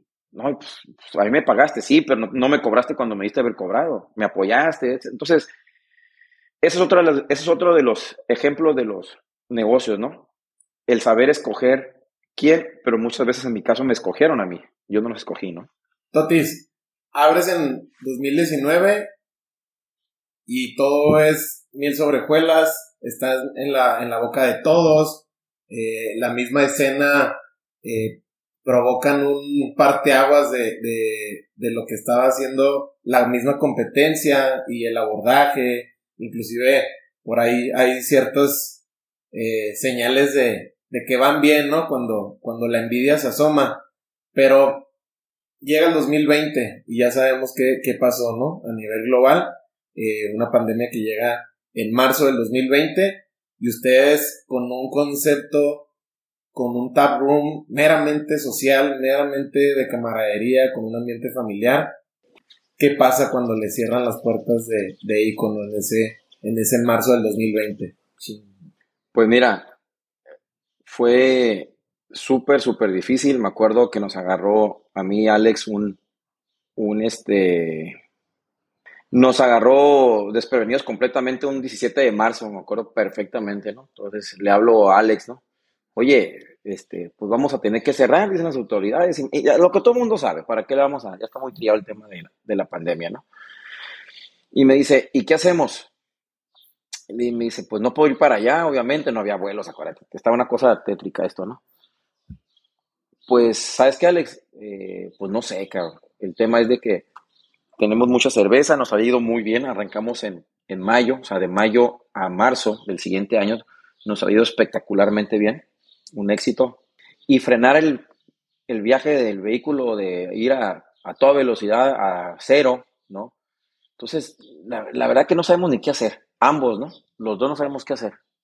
Eh, pues pasa una semana, pasan dos, eh, todos en su casa, eh, con todas las ganas de trabajar, y por ahí me llama alguien, un empleado, y me dice, oiga, vamos así cerrados. Mira, yo creo que esto de la pandemia se va a quitar la próxima semana porque ya viene el calor, ya estamos en abril, ¿no? Ya viene el calor y dicen, en aquel entonces, si te acuerdas, decían que, que el virus no soportaba altas temperaturas, ¿no? Y en Mexicali a 50, a 50 grados centígrados. Pues yo, yo muy científicamente decía, no, pues el virus se va a acabar, ¿no? Y, y, y esto va a pasar. Y me vuelven a llamar otra vez y eran esos que me estaban llame y llame diario, que si qué iba a pasar, que si cómo le hacíamos para, para trabajar, que si cómo, qué estrategia teníamos, que si había un plan, los que te estaban incentivando a seguir trabajando, a buscar, que era imposible, a buscar la manera de cómo sí continuar, se llaman trabajadores. Entonces, imagínate, Mario, que te hablen los propios trabajadores y te digan, ¿cuándo empezamos? ¿Cuándo regresamos? ¿En qué le ayudo? Y si abrimos una puerta y hacemos un expendio de, pues déjame ver, las autoridades ahí como que están poniendo de modo para que sea con cubrebocas, guantes, me acuerdo, overoles traíamos, y para poder despechar la cerveza en puerta, para llevar, cuenta conmigo y no sé qué tanto. Sí, pero ¿sabes qué? Pues no estamos generando ingresos, o sea, y por ahí pues, uno como empresario pues también tiene que estar, saber qué hacer en las malas, ¿no? No nomás en las buenas. Pues hay llamada, Alex, oye, ¿qué hacemos? Pues, ¿sabes qué? Pues préstame lana porque ya no hay flujo y el Alex ahí haciendo fuerte con la lana y todo eso, ¿no? Para pagar las nóminas, Mario, de, de la gente que te decía que cómo le hacemos para regresar en tu propio negocio, ni siquiera de ellos. Entonces, ¿cómo le dices a los empleados? No, espérenme, aquí me voy a quedar en mi casa. No, no tengo eh, tengo que ser muy precavido con la pandemia y obviamente, pero si la gente te está animando, tu propio equipo te está diciendo, vamos hacia adelante, vamos a hacerlo, cuenta conmigo. ¿Sabes qué me decían? Que eso me partía. No me pague. Yo lo que quiero es trabajar. El, el proyecto este no se puede parar porque nos estaba yendo extraordinariamente bien, Mario, en todos los sentidos. Entonces, eso fue lo que nos hace regresar, de buscar alguna alternativa, entregamos a domicilio con mascarillas, con, con, este, chalecos, me acuerdo, con guantes, con gel, no, no, desinfectamos el carro, lo dejamos en la, en la pie de puerta de la gente, nos pagan con tarjeta, la lavamos. Bueno, una cosa, hacemos unas, la manera de buscar de cómo seguir trabajando. Pero lo que me llamó la atención, lo que quiero recalcar es, es los mismos trabajadores que confiaban tanto en el proyecto, que estaban tan felices con el proyecto, que te decían, vamos a seguir adelante. Entonces, esa fue la estrategia, ¿no? hacerle caso al equipo de nosotros. Abrimos, abrimos una puerta, pusimos una mesa y nos empezamos a, a formar ahí, hacemos equipos, porque también acuérdate que no había mucha interacción ahí entre seres humanos. Y lo que hacemos es, bueno, va un equipo de cuatro, dos se ponen a atender en la parte de enfrente y dos se ponen a llenar los growlers o las botellas en la parte de atrás, ¿no? Siguiente día otros cuatro, la gente que hacía la cerveza iban en las mañanas para no interactuar con las de la tarde, entonces, pues eso fue lo que hicimos, ¿no? O sea, abrir la llave de, los fermentadores para empezar a sacar cerveza y poderla envasar y que la gente viniera y recogiera, ¿no? Y entregamos a domicilio. Ahora te toca entregar a ti, tú te quedas en el mostrador, tú acá en la parte de atrás, los cervezos trabajando en la mañana. Entonces, cada quien se puso en sus posiciones, ¿no? No había más que hacer, no había más que hacer, ¿no? Más que eh, abrir las puertas de alguna manera precavida y bajo todas las indicaciones de las autoridades. Eso fue lo que hicimos, Mario. Así, así nos quedamos prácticamente todo el 2020, ¿no? ¿Qué parte de, de lo que hoy es la oferta de, de alimentos era la que tenías en ese entonces? Porque bueno, sé que la has ido armando cada vez eh, hacia arriba, con, con, más propuesta, con más sazón. En ese entonces, ¿qué era lo que tenían respecto a alimentos? Tenemos otro amigo que también se sumió al proyecto, que confió de un principio, un amigo mío de la primaria, Julián.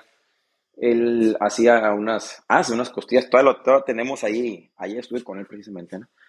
Eh, él hace unas costillas, hace, perdón, unas costillas muy, muy ricas, ¿no? Este, riquísimas y un pulpo. Era la oferta gastronómica que teníamos junto con la cerveza, ¿no? Pero pues él sí cerró, ¿no? Completamente porque no podía manejar toda su logística. Eso cerró, me acuerdo muy bien y me dijo, oye, pues yo voy a cerrar porque sí, estoy de acuerdo, pues ni modo, aquí a ver cómo lo hacemos. No, estoy hablando de que si estamos trabajando a un 100, nos fuimos a trabajar a un 2%, ¿eh? O sea, una cosa, ni así levantamos, ni para pagar la luz, o sea, era una cosa, acuérdate que el temor de la gente era muy importante, muy recalcado y pues no, por más que sean esfuerzos, pues al número de clientes que atendías era mínimo. Eh, al momento que se van esta, esta clase de semáforos y de que van un poquito soltándoles las riendas para empezar a recibir a más gente, ¿cómo, cómo ves la respuesta de, tus clientes a la hora de que ya puedes empezar a recibir gente en el taproom, que ya estaban en Amazon en ese momento? ¿Cómo vas viendo la respuesta a la hora del regreso? Eh, como si no hubiéramos, como si hubiéramos abierto el primer día. Déjate digo que el primer día, es bien importante, el primer día estábamos Alex y yo, ¿no? dijimos, oye, pues vamos a hacer una, una, apertura para los amigos, ¿no? La familia, sí, hay que hacerla, no sé qué tanto. Y, ¿Y cuántas, no? Pues yo creo que unas 100 personas, Alex y yo también, que vamos a ser precavidos. Abrimos a las 5 de la tarde, en mayo del 2019. A las 2 de la tarde, Mario, se nos se, va la luz completamente en todo, ¿no? Y decimos, estaban conectando los aires acondicionados, me acuerdo muy bien. Entonces, platicándoles y yo adentro, decimos, no, es que quitaron, cortaron la luz porque están conectando los aires acondicionados, ahorita va a regresar la luz. Media hora y no regresaba, una hora y no regresaba, ya eran las tres pasaditas, ¿no? Y le grito, oiga, ¿por qué desconectó la luz? Yo no la desconecté. ¿Cómo? No, yo no la desconecté. Entonces, este, ¿qué pasó? Total que vamos, el breaker, el, el, que, el breaker así se le llama aquí, no sé cómo se llama en, términos de, la eléctrica, ¿no? Se había quemado. O sea, no servía. El, tablero principal, ¿no? Donde va la bola. Ah, pues no servía. ¿Qué? No, pues no sirve. ¿Y qué hacemos? Pues hay que buscar uno. ¿Pero en dónde? No, pues ya son casi las cuatro y en una hora abrimos. Es la inauguración. Vuelvo a lo mismo. El que estaba poniendo aires acondicionados. Yo tengo un amigo que, me acuerdo que era viernes que ya estás por cerrar, pero pues ahorita le hablo para que nos los consiga, le marca el celular, lo consigue, nos los pone.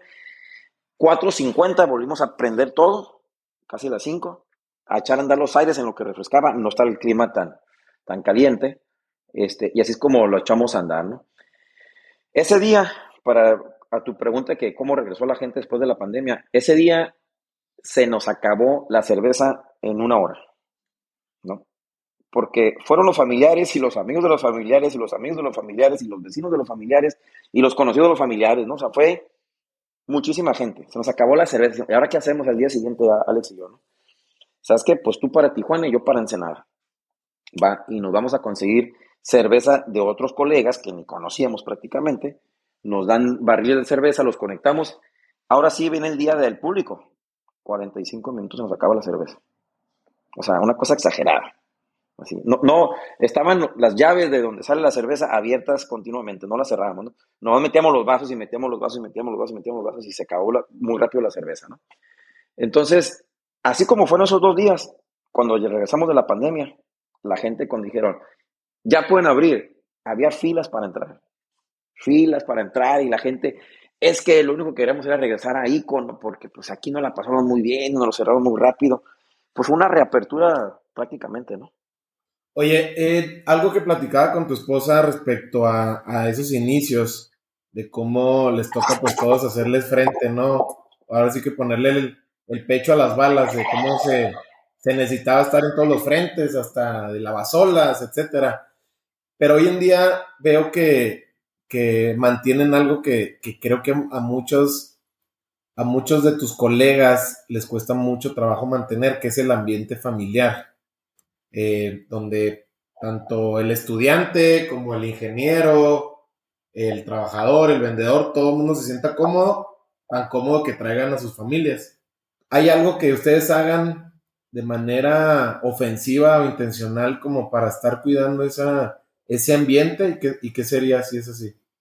Sí, mira, eso es este, ahora sí que, eh, en este caso, Cristi siempre me decía, ¿no? Mi esposa. Nosotros tenemos dos hijos, eh, ya 21 y 18 años, y siempre, pues, mantener el ambiente familiar, ¿no?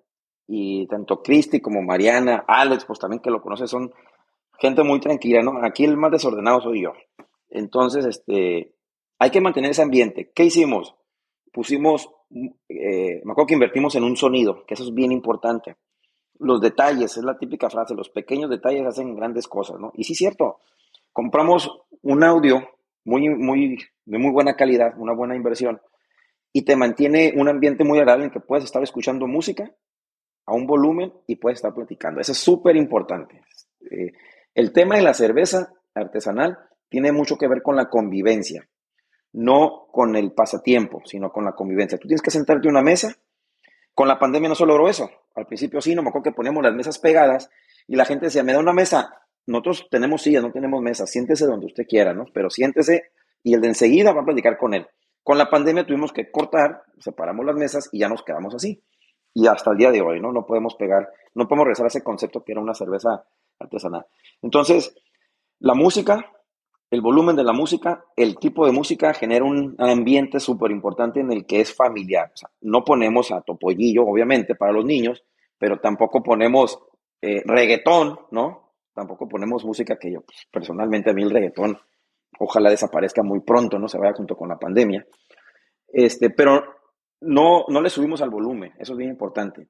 Los muchachos que nos, que nos ayudan, los muchachos que tenemos son extraordinarios, ¿no? Tenemos muchos que entraron el primer día estudiantes y ahorita, después de tres años, muchos de ellos ya se están graduando y eso nos da gusto. Médicos, médicos veterinarios, abogados, arquitectos, diseñadores gráficos que están terminando con nosotros que dicen, oiga, fíjese que ya no puedo trabajar porque vienen mis prácticas. Pues adelante, me encantó haberte visto aquí cómo crecías y cómo nos ayudaron, ¿no? Ellos también con una educación, pues se dirigen con la gente de alguna otra manera. Hay un tema aquí bien importante, Mario. En las cervezas artesanales se acostumbra de que tú te tienes que parar a la barra y es válido, ¿no? Y es una experiencia que tú tienes con el de la barra para que te platique el menú de las cervezas artesanales que tienes. Y uno, como es un producto nuevo, es un sector nuevo, tiene muchas dudas. Yo lo viví, yo iba a la cervecería y decía, oye, a ver, esa IPA que tiene, eh, que dice ahí, un lúpulo es tal, ¿por qué? Ah, mira, te va a dar estas sensaciones este, en, nariz, en boca, y si la pruebas vas a ver lo que tanto. Oye, ¿y esa Black IPA por qué? Ah, pues, pues que la malta es negra. Entonces, esas experiencias que te platican se dan solamente cuando te está atendiendo de la barra. Nosotros cambiamos, nosotros dijimos sí, pero vamos a ir a las mesas. Entonces, no existía ese concepto de atender por medio de meseros preparados, ¿no? Con un perfil profesional que fueran a tu mesa y te dijeran y te platicaran de lo que la experiencia que posee la cerveza artesanal.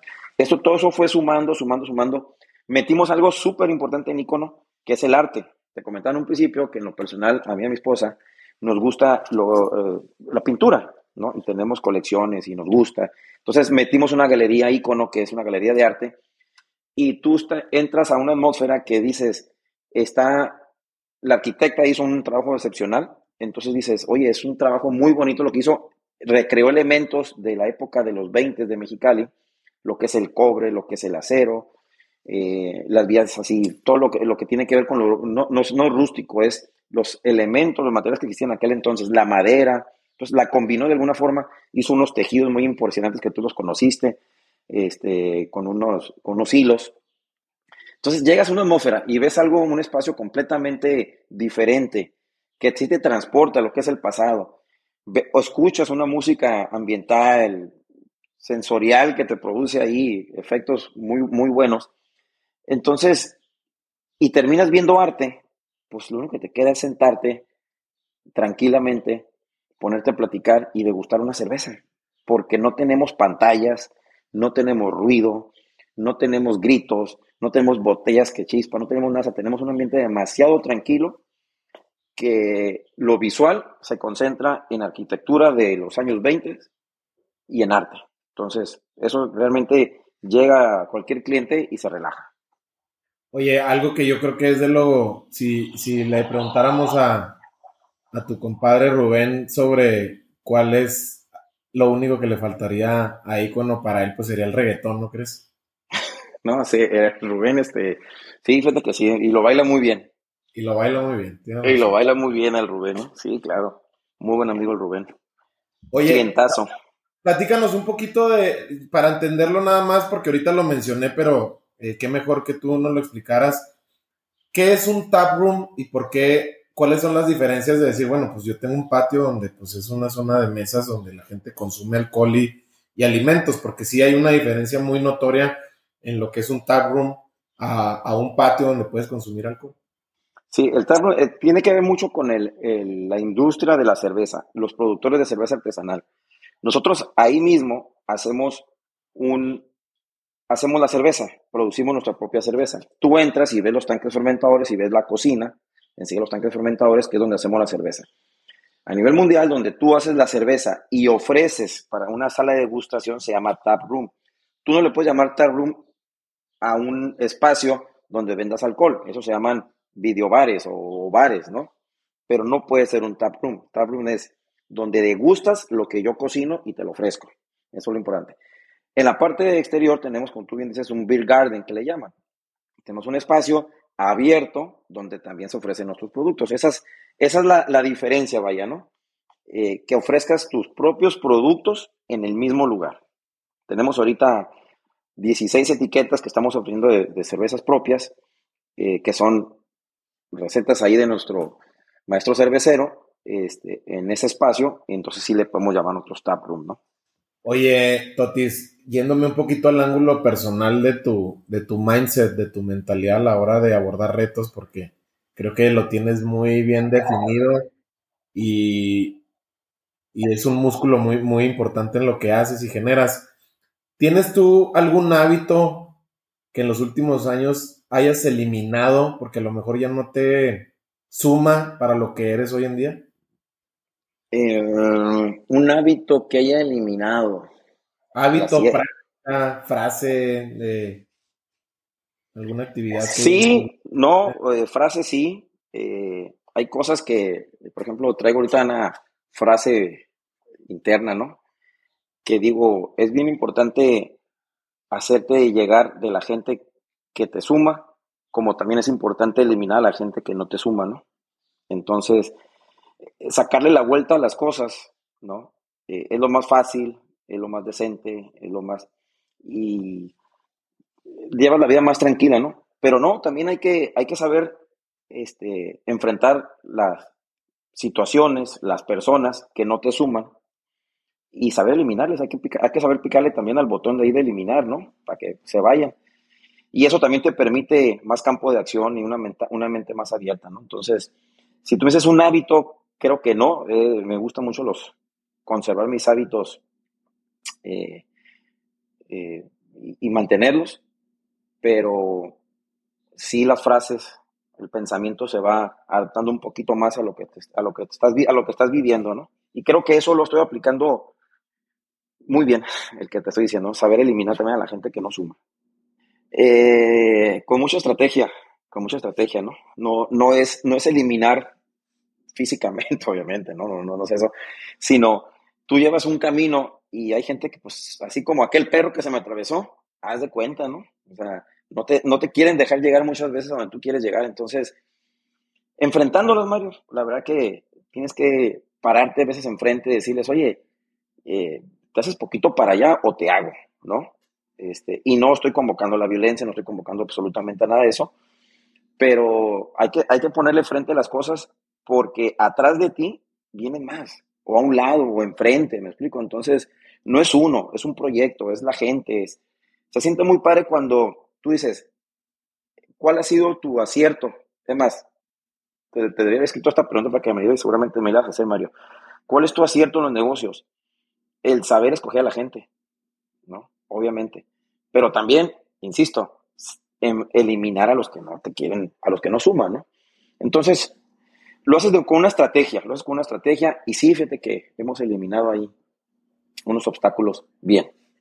¿Tienes identificado algún momento en el que hayas hecho a un lado alguna situación, persona, evento en el que quizá debiste haberlo tomado un poquito más de manera más prudente, como decir, híjole, quizá no debimos de haberle dado, eh, no sé, el, el, carpetazo, ¿no? Esa situación, a esa persona, porque a lo mejor si le dábamos paciencia, que es algo difícil de, tenerlo en el mundo de los negocios, eh, a lo mejor te hubiera podido aportar. Sí, claro, por supuesto. O sea, no, uno, uno no acierta en todas, ¿no? La clave es el promedio no, no, no las, las veces que aciertas o no desaciertas, sino el promedio, ¿no? No todas las traes, no todas las ganas, pero el promedio de bateo está por arriba, entonces eh, te ponchas, me gusta mucho el béisbol a mí, entonces hablo en esos términos, te ponchas muchas veces, muchas veces te quieres robar la segunda base, también te agarra, este, etcétera, etcétera, pero el promedio es lo importante, entonces, por supuesto que ha habido situaciones y personas en las que digo, ah, pues me hubiera gustado no haber hecho eso, ¿no? ¿Por qué no? Totis, ya vamos a, ahora sí ya voy a ser muy respetuoso de tu tiempo, sé que todavía te queda, te queda fila para, para empezar a, cerrar negocios el día de hoy. Platícame ya por último, ¿cuál ha sido el mejor regalo que te han dado en tu vida? El mejor regalo, bueno, la típica, la típica pero que es muy real, ¿no? Los hijos, un regalo de Dios, las amistades, ¿Qué otros regalos? Así, físico, físico, puta, muchos, cara. Muy, muy, muy afortunado, la verdad, pero el mejor regalo de la vida, pues, la familia, ¿no? Que tengo. Y no es un regalo como tal, pero bueno, hay que decirlo, ¿no? Es la familia definitivamente. Oye, Totis, pues me han dicho que eres muy aficionado de, de, los padres de San Diego, pero te veo con una foto casi, casi cargando al todo. Ah, a, ¿Qué onda con eso? No, esa fue una de las experiencias. Mi esposa me da mucha carrilla porque, fíjate, ya para terminar dije esto, ¿no? Pero no quiero terminar porque es una experiencia muy suave. Yo, de muy chico, jugábamos béisbol, ¿no? Este, y mi sueño era conocer a Fernando Valenzuela. Y mi papá nos llevaba al estadio de béisbol en el 81, 82. Yo tenía 10 años, 9 años, y nunca se me olvida que nos íbamos en camión a ver a Fernando Valenzuela. Lo veíamos de muy lejos porque eran hacíamos cupones, me acuerdo, en un mercado y de ahí nos hacían una planilla y la canjeamos por boletos y nos íbamos en los camiones hasta Estados Unidos. Y lo veíamos de lejos. Y nos quedamos afuera del dugout para tratar de, de, verlo. Obviamente nunca lo vimos, ¿no? A los años, Fernando Valenzuela se viene a jugar al equipo aquí de Mexicali, las Águilas de Mexicali. Y un día voy entrando y pues ahí lo veía mucho más cerca, pero y era mucho más accesible, pero ya no era la época dorada de Fernando Valenzuela. No, yo no lo quería conocer, Mario. Yo lo quería entrevistar. Acuérdate que fui periodista, yo, ¿no? Reportero. Entonces yo tenía que tener un contacto con él, una comunicación abierta. Ese era mi sueño. No era conocerlo, era hablar con él. Y un muy buen amigo me dice, me invita a Los Ángeles junto con mi hijo. Y me dice, oye, este, yo soy fanático de los padres de San Diego. Me encantan los padres de San Diego. Y tengo un problema con los que le van a los Dyers. Eh, el Alex hermano mío, y tú también estás levantando el dedito, eres de los Dyers, y generalmente creo que nuestra mitad va a estar perjudicada seriamente porque levantaste el dedo ahorita. Alex es fanático de los Dyers, ¿no? Y las discusiones que tenemos son basadas en eso. Bueno, un buen amigo me dice, ¿qué necesito hacer para que te hagas Dyer? A ver, yo era Dyer, sí, cierto, sí era Dyer. Cuando Fernando Valenzuela era Dyer. Fernando Valenzuela se va de los Dyers, lo corren feamente, se va a los Phil, a los Philly o los Orioles y termina con los padres, ¿no? Entonces, le tomé mucho rencor a los, a los deportivamente hablando, que quede bien claro, ¿no? Este, me dice, ¿qué tengo que hacer para que te dejes ser Dodger? Le dije yo, preséntame a Fernando Valenzuela, pero quiero hablar con él. Porque él trabajaba en una cadena de televisión estadounidense de deportes y tenía acceso. Si te presento a Fernando Valenzuela, ¿te haces Dodger? Sí, le dije, me hago Dodger. Seguro, sí. Espérame poquito. Y se va y me marca. Voltea para arriba, en el estadio de los Dodgers, ¿no? Ya volteo. Y se oía, pues, Para acá, las señas. Y llego. Sube por esta escalera. Me sube y me recibe, me pone una, un gafete, ¿no? De, prensa, a mí y a mi hijo. Y vamos caminando y voy viendo que están todas las cadenas de, televisión, en, de, deporte en Estados Unidos. Seguimos caminando. Fernando Valenzuela de espaldas, trabajando en su computadora, ¿no? Entonces me dice mi amigo, mira, le dije a una colega mía que le dijera que, era, que tú eras un patrocinador muy importante de, en los comerciales, que pagabas comerciales este, en nuestra cadena, ¿no? Y que tu intención era saludar a Fernando Valenzuela. Pues se me pone la piel chinita, que se me va a hacer ese momento tan importante en mi vida, ¿no? De, de, hablar con Fernando Valenzuela, ya lo había visto muchas veces. Y Fernando Valenzuela se le acercan así al oído y veo que dice que sí, asiente, ¿no? Dice, sí, cómo no, cierra la computadora, se faja, voltea, que pase. Mario, ni cuando caminé en mi misa, cuando me casé, cuando se iba tan nervioso, ¿no? Le dije en tres minutos a Fernando Valenzuela su trayectoria, cómo le hacía yo para irme a verlo cuando tenía 10 años, a qué equipo se fue, cómo jugaba. Nosotros nos íbamos de Mexicali a Guadalajara, que mi mamá es de Guadalajara. Mi papá hacía una parada en Chihuahua, Sonora, que es, la, es el pueblo de Fernando Valenzuela. Agarramos piedras porque decía un señor que hacía muy bueno para los negocios, decía, estas piedras utilizaba Fernando Valenzuela de chiquito y le tiraba ese bote. Y te cobraba cinco pesos, no me acuerdo. Y le pagaba cinco pesos y te estoy aventando las, las piedras al bote que dice que Fernando Valenzuela lo hacía. no es cierto, una mentira. Todo eso lo platicaba Fernando Valenzuela y me dice, ¿cómo sabes tanto? Dije, porque la verdad que sí soy, sí soy un fanático tuyo, pero muy, muy canijo. Y me dice, ¿sabes qué? Hasta se puso nervioso. Mi, yo había vestido de padre, aparte yo había vestido de padre de San Diego, ¿no? Estaban jugando junto a los padres de San Diego. Y mi hijo vestido de Dyer, que es de los Dyer de San. Me salió algo, algo mal me salió ahí, ¿no? Tu hijo sí sabe. Esa ha sido una experiencia, bueno, pues está ahí mi foto y no pienso quitarla nunca hasta volver a hablar con Fernando Valenzuela, ¿no? Porque hablamos como 15 minutos. Extraordinario momento, la verdad.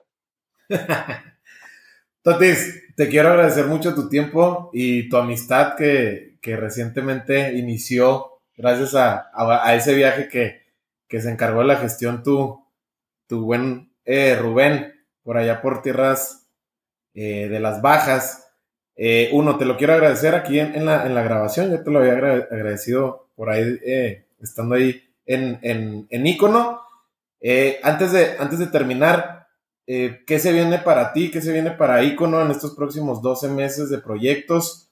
Sé que hay cosas muy interesantes que están tocando la puerta de Icono, pero sé que ustedes están siendo muy prudentes, pero ¿qué es lo que sí nos puedes platicar? Mira, se vienen cosas súper importantes. Tenemos un gran equipo. Acabamos de regresar al verde desde el 2020 hasta ahorita, hasta febrero más o menos que se estableció el verde. Eh, no podías hacer, no puedes planear muchas cosas porque no sabías lo que venía enfrente, ¿no? Cuando nos pusieron en verde hace ya un mes prácticamente, un poquito más del mes, ya te estás sentando con el equipo otra vez para retomar los temas que habían quedado, ¿no? Vienen temas muy basados en la calidad. Hemos sido muy afortunados porque hemos tenido un espejo en el éxito comercial. No todo es lo comercial, sino también lo que está pasando en nuestro laboratorio, nuestra cocina, ¿no? Tenemos un extraordinario equipo de, de cerveceros ahorita, jóvenes que empezaron con nosotros desde un principio, y ellos son los que nos dicen, así te están picando, ¿no? Oye, más, quiero más, quiero más. Entonces, ¿qué es lo que viene? Vamos a participar en, unos concursos de cerveza a nivel mundial. Eh, nos tenemos que meter a las grandes ligas, tenemos que empezar a, buscar nuestro espacio a nivel mundial y eh, vamos a participar en copas muy importantes en Estados Unidos. Vamos a, hacer nuestra cocina de producción el triple de lo que tenemos ahorita porque tenemos afortunadamente mucha demanda y también nuestro equipo no, no, responde a lo que estamos teniendo ahorita en, lo comercial. Nueva tecnología también, mucha capacitación y por ahí vienen unos proyectos que estamos haciendo eh, dentro de la ciudad y también fuera de la ciudad. Obviamente, pues queremos ampliarnos, queremos crecer en ese aspecto, pero nos vamos a ir al núcleo, que es la calidad. De la calidad va a brotar todo lo demás, ¿no? No, no tenemos que descuidar eh, la buena cerveza.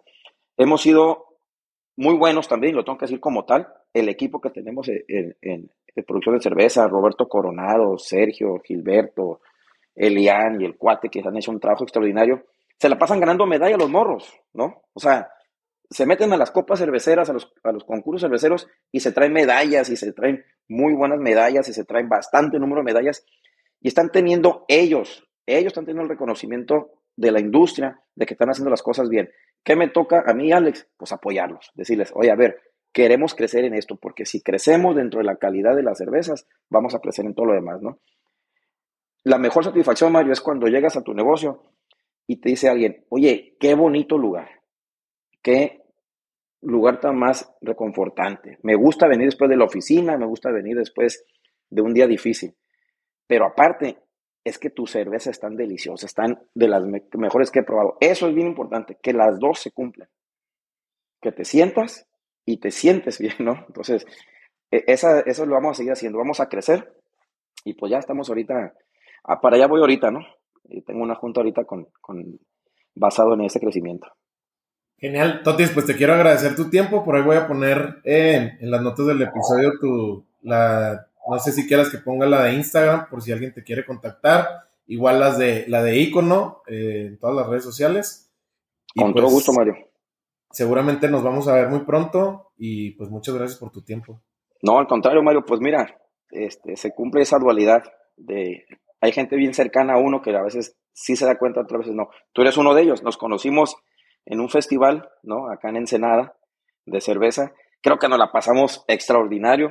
A nuestro buen amigo Rubén, yo lo había invitado, me dijo, oye, vayan los amigos. Este, ah, por supuesto, le dije, no.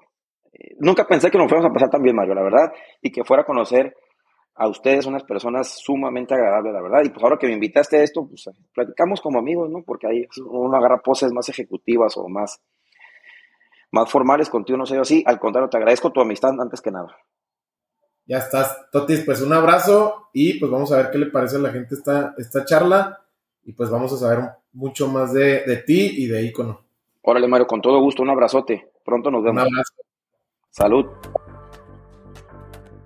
Y eso fue todo por hoy. Solo para aclarar, no, Totis no se cambió de equipo a pesar de que conoció a Fernando Valenzuela. Y tú ya sabes qué hacer. Si este episodio te gustó, nos ayudaría mucho que lo compartas con tus amigos vía WhatsApp. También suscríbete en iTunes y califícanos con 5 estrellas. Eso nos va a ayudar mucho para llegar a más gente. Nos puedes seguir en Spotify y activar la campana de notificación para que no te pierdas ningún episodio. Por último, me encuentras en Instagram como Mario Salinas. No olvides mencionarnos en tus historias a Totis y a mí si conectaste con algo de lo que escuchaste. Nos vemos en el próximo episodio.